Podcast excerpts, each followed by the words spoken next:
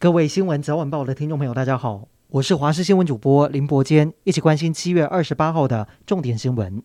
美国众议院议长佩洛西的访台风波持续延烧，中国驻美国大使秦刚出面表示，如果有人挑战中方底线，共军将采取坚决有力措施。不过，裴洛西究竟来不来，美国方面仍然没有一方敢给出确切答案。彭博社的报道也指出，裴洛西八月初这趟出访有可能到日本。印尼、新加坡，就连马来西亚都可能是选项，但是是否到台湾仍然没有定案。就在这个敏感时机点，日前停靠在新加坡的美国雷根号航空母舰证实已经带领打击群朝南海出发，增加外界的想象空间。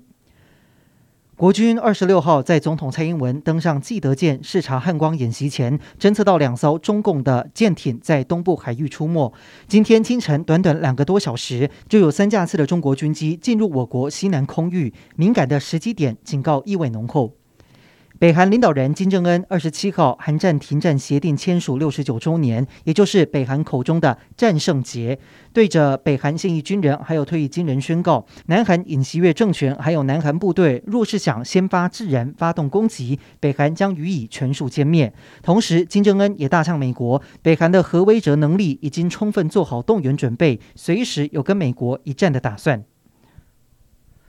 乌克兰官员今天公布有关乌克兰北部切尔尼戈夫州据称遭到飞弹攻击的更多细节。消息来源指出，超过二十枚飞弹从白俄罗斯发射，目前没有传出伤亡。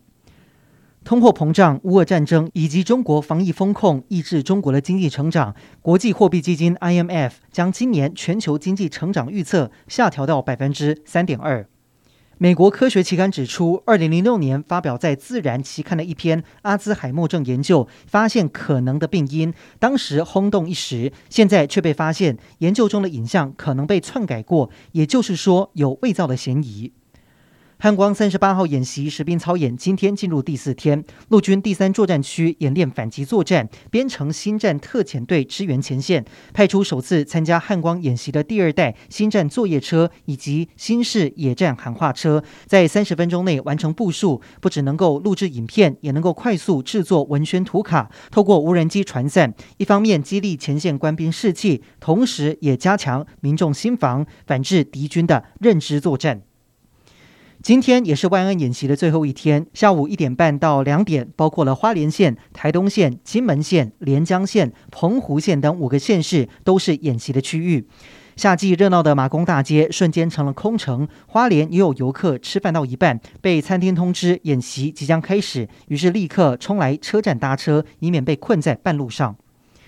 民进党桃园市长参选人林志坚深陷论文抄袭争议。今天，林志坚透过多点比对，强调自己的论文写作比较符合逻辑。对此，于正煌今天则是透过律师说明，除了进一步拿出关键铁证，强调自己真金不怕火炼。他也表示，从未看过林志坚的论文。于正煌的委任律师炮轰林志坚在学术上抄袭就是抄袭。